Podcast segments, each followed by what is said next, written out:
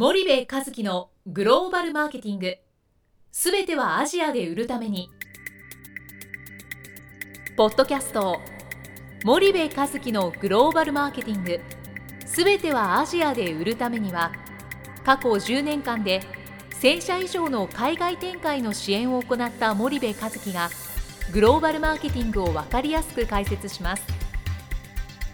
グローバルマーケティングとは世界のニーズに応えて利益を上げること。アジアで売るためにはものづくりプラスグローバルマーケティングを武器とした戦略を持たなければなりません。日本には素晴らしい企業が多く存在します。その企業とともにアジア市場を目指したい。再びジャパンアズナンバーワンと呼ばれる時代を作りたい。森部一樹はそんな思いを持ちながらこの番組を皆様にお届けいたします。こんにちはナビゲーターの東忠夫です。こんにちは森部和樹です。じゃあ森部さんあのはい。引き続き東京に本社を移して、はい。まあ実際に、うん。まあ、稼ぐ力をどうやってうん。身につけたかみたいな話をうん。してたんですけれどうも、ん。そうですね東京に移ってからうんどんな感じだったんですか？実際に。うん。森部さんの事業自体がっていうのを。少しうん。大枠をお話ししていただけると分かると思うんですけど、まあちょっと振り返ると東京に本社を移しました。えー半年以内にファイナンスをしないと会社潰れますと。はい。その状態で1億5000万のファイナンスをしました。はい。でそこから人を一気にドーンと雇って、えー拡大路線を目指したんだけども、雇ったんだけど売り上げ上がんなかったんですよ、はい。コストばっかりで。うん。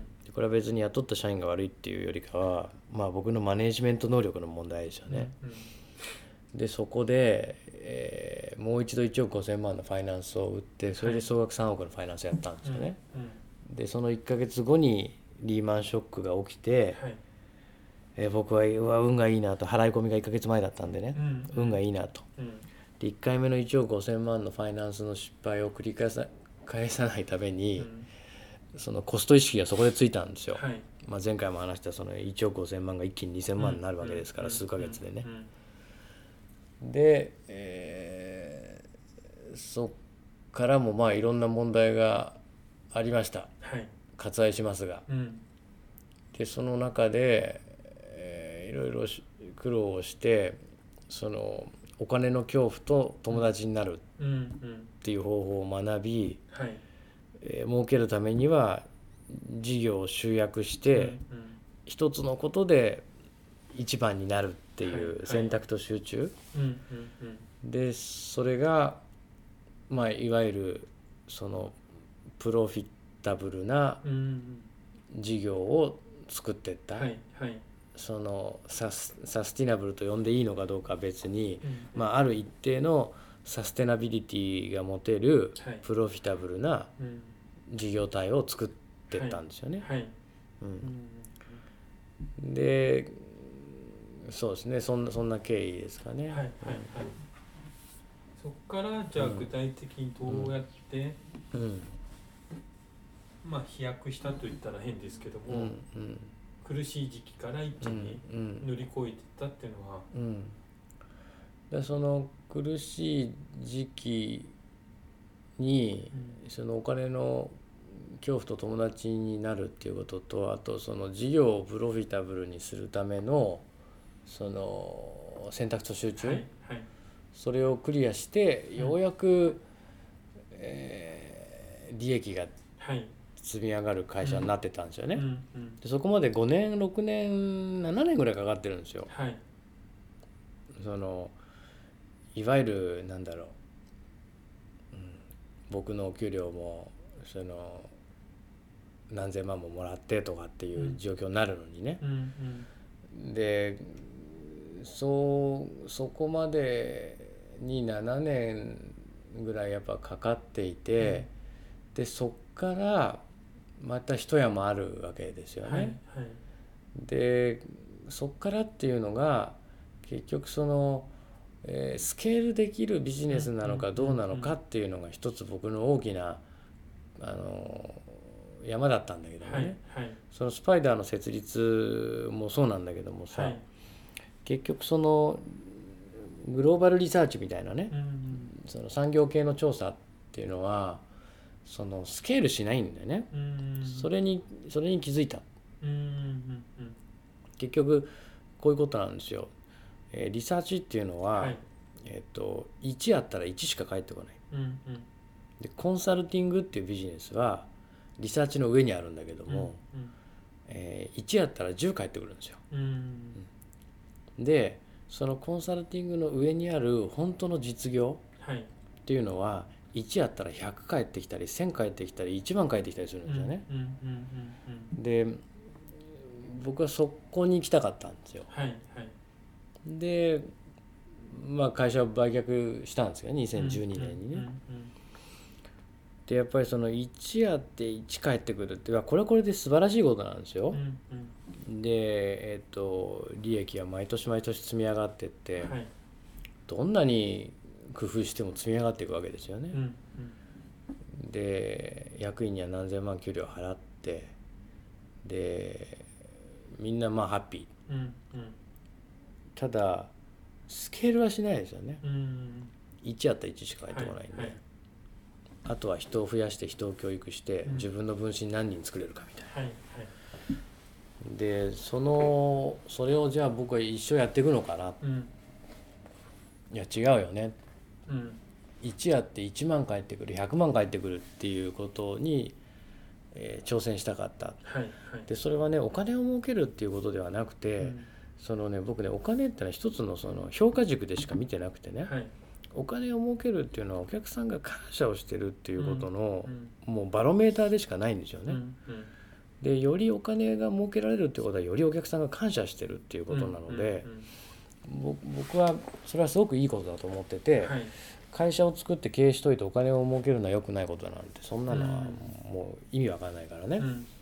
で会社を作ったからには儲けないといけない。はい。儲けてない会社なんてお客さんに感謝されてないわけで、うんうん。存在しなくてもいいってことですよねそれはね、うんうん。だとするとそうそうなろなろうと。はい。で東ちゃんと出会ったのがちょうど2008年でしょ？そうですね2008年っていうと結構苦しいさなかだったんですよ、うんうんうん2回目のラウンド終わった前か後か、うんうん。多分後ぐらいかな。後ぐらいですよね。で後だからちょって調子乗ってたかな。調子乗ってる時だったと。思う調子乗ってなかった。いやギリギリファイナンス成功して、はい。はいさあやるぞっていうね、でそっからやって、はい。えーまた再び東ちゃんまあそこから東ちゃんと一緒にこう飯を食ったりはい。定期的に会うようにはなってたけども、はいであそうだよ。だって2008年にね東ちゃんほらあの御曹司の息子と一緒にそうですね。飯を食ってうちに泊まりに来たでしょ、はいはいその時に僕のマンション泊まったの見たよね。見ました見ました見ました。ワンルームの、はい。あのあの当時そうですだよね。ねうん。でそこからあの2011年とか。はいはいはいぐらいには全く生活が変わってるわけなんですよね。よね。ううん。んだって学生のワンルームみたいなとこ住んでたでしょ、うんうん。2000会社の近くのそう。ワンルームに住んでたんあですね。8年、えー飯倉のはい交差点の、はい。で2008年に学生ワンルーム。うん。で2011年には130平米だからね。はい。そうするとそれだけそこでガーンって変わってるわけなんですよ。そうですよね。うんうん。だからななんだろうなそそそこが一つの分岐点だったんだろうな、僕のね、うんうんうんうん。でもただそれじゃあやっぱり、うん、スケールがしない。うんうんでやっぱマーケットリサーチとしてのそのその会社のはい。一番価値の高いところが、僕は2012年うんうん。でそんな時にまあいろんなあのことがあったんではいそれもまとめてもう会社を売却することで処理をしたと。はいはい。いうのがちょうど2012年かな。で2013年に、えースパイダーイニシアティブをうん。東ちゃんとこうして創業して、はい。まあ、非常に順調じゃない。そうですね。で結局、まあ、リサーチじゃないでしょ？そうね。この会社は。うんうんでコンサルティングアウトソーシングをやりながらその先の事業を作ろうとしていて、はいはい。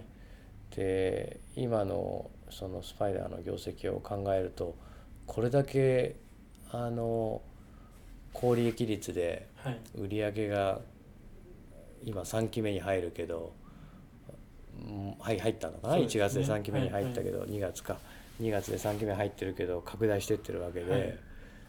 だからやっぱそそこでも僕は一つあったと思ってて新しい取締役人と新しい発想で新しいことをやって、今までの僕じゃ気づけなかったことを東ちゃんがスパイダーにインプットしてっていうのはいっぱいあると思ってるはいんだよね。はいでそれがやっぱりああなるほどこういうことってあるんだなこういう稼ぎ方ってあるんだねこういうマーケティングってあるんだねって日々感じてるので何て言うんだろうな充実感ははい非常に高い、うん。いまあ今日この頃という今日この頃という感じかな。なそうそしたらもうまあ今、うん。このリスナーさんっていうのは結構大企業にうん。いらっしゃる方もいれば、うん。結構多分森部さんの名前を聞いて、うん。まあ、起業家って呼ばれるようなうん。人もいらっしゃると思うんですよね。で一方で、まあ、大企業にいるけども、うん。何かやりたいって思ってる人ってうん。今結構多いじゃないですか。うん。そうすると、まあ、森部さんなりにちょっと最後のうん。締めくくりとして、うん。まあ、これから起業する人とか、うん。まあ、今起業してる人とうん。かうん。っていうのを一旦うん。あの、まあ、どういったことが本当に重要で、うん。どうすべきかみたいな、まあ、まだ道途中うん。なので、うん。完全なアドバイスはないかもしれないですけど、うん。でもこれだけの経験をうん。積み上げてきたと思うので、うん。そういう人たちうんに対してどういううん。ことをうん。なんかアドバイスをできるかなとう思って、ん。結構いろいろあると思うんですけどね。そうだね。そんななんか、うん、大企業っていうのは僕もまだわからないけどうんそうだな。大事なことね。なんかねそのやるやらない？うんうん。なんだけど僕思うんだけどね。えっと起業するとかしないとかって、えっとねする人はねうん。どうしようって相談しながらねもうやること決めてるんですよ。はいはいはい。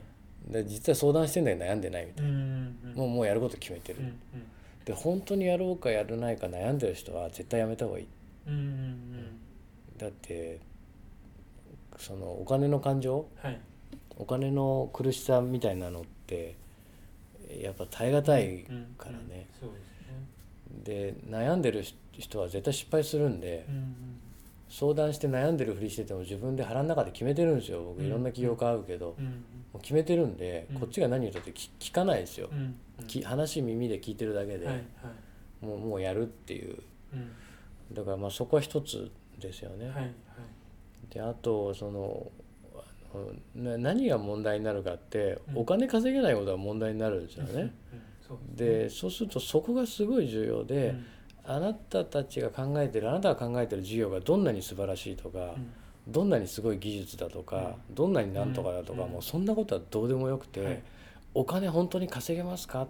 うん。誰がそれ買ってくれますか、っていうことを本当にこう考え抜いてはい。突き詰める？うんなんかそこがすっごい重要うで、んはい。でもっと言うんだったらそのお金の儲かる産業の波の中に本当にその事業あるのっていうことなんですよね。うんうん例えば例えば分かりやすい話。今日本でエアコンいくら作ったっはてい。誰も買わないじゃないですか、そうですね。テレビいくら作ったって誰も買わないですよね。でそれと一緒でそのなんかその時代のその国のそこに今やろうとしてることは本当に合ってるのかっていうのがはいはいはいねすっごい重要で。うんうんで僕このグローバルビジネスっていうところにやってきてね、はいそこはね本当に当たってたなと思うんだけど、うんうん結局僕が始めた時からもうこれから一生ずっと多分僕が死ぬまで日本はグローバルって言い続けるんですよ。そうですよねうんですからこのグローバル関連で、えーお客さんがいなくなるってことは絶対にありえないのね。うんうんうんでそこはすごい僕はラッキーだと思ってる。はいただそうじゃない業界もあるわけじゃん。そうですね。うん。でそこの事業に陥っちゃってないかっていうことはやっぱり一つ考えた方がいいんじゃないかなと思っていて、うんでうん、売上5億経常2億みたいな会社はそんなに難しくないんですよね。うんうんで経常2億できたらものすごい豊かになるしね。いろんなことができるし、うん。次の投資もできるし、はいそそこまでが一つの多分軸じゃないかなと思うんだけどね、うんうんうんうん。あの一つのなんだろう、うん、分岐点じゃないかなと思うんですよね。はいじゃあまあ少し長くなりましたけど、はい。そういったことで森部さんの、はい。まあ今香港にいるっていうことだけをお伝えして。うんね香港からなんかこの昔話になっちゃったけどもすいませんリスナーの皆さんなんかグローバルマーケティングとか言いながら僕のあの昔の思い出話になっちゃいましてうん。申し訳ないですが、はい。えーこれからもあーこの番組を頑張りますんで東と2人で、えーよろしくお願いします。じゃあ森部さんあの今日はありがとうございました。はいありがとうございました。本日のポッドキャストはいかがでしたか？番組では森部和樹への質問をお待ちしております。ご質問は podcast アットマーク spydergrp.com ポッドキャストアットマークスパイダー grp.com までお申し込みください。たくさんのご質問をお待ちしております。それではまた次回お目にかかりましょう。